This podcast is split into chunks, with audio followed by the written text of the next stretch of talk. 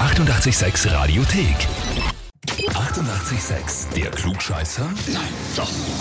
Der Klugscheißer des Tages.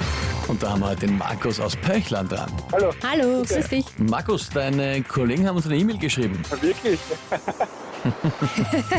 Ja, wirklich. Die sitzen gerade neben mir im Auto. Ah, das sitzt ja gerade neben dir. Sehr schön. Sie haben uns keinen Namen dazu geschrieben, sondern nur die Kollegen, das Team. Wie heißen sie? Ja, der Georg wahrscheinlich oder der Manuel und die Brigitte. Hm. Ja, sie haben uns geschrieben, wir möchten den Markus gern zum Klugscheißer des Tages anmelden. Ja, okay.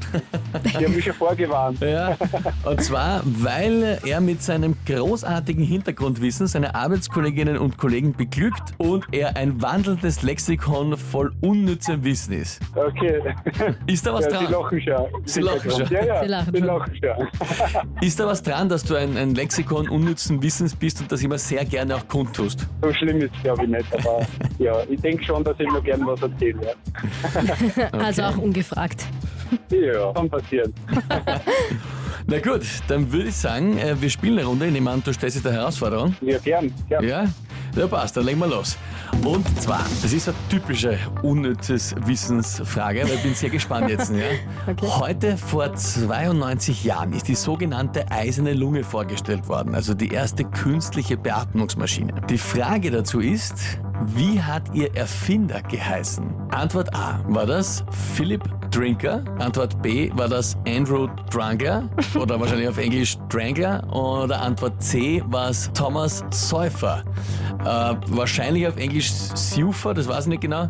Ähm, S-E-U-F-E-R. E Aber wir haben die Auswahl zwischen Philipp Drinker, Andrew Drangler und Thomas Seufer. Das war der Drunkler. Der Drangler. Der Drunkler. Oder Dra Drangler, ich weiß, ich weiß auch nicht Drangler, genau. ja. Mhm. okay. So wie Wrangler von der Jeans, der Drangler von der eisernen Lunge. Ja, Mhm. Das ist jetzt relativ, relativ straight geradeaus gesagt. Weißt du das, Weißt oder? du das? naja, ganz sicher bin ich mir nicht.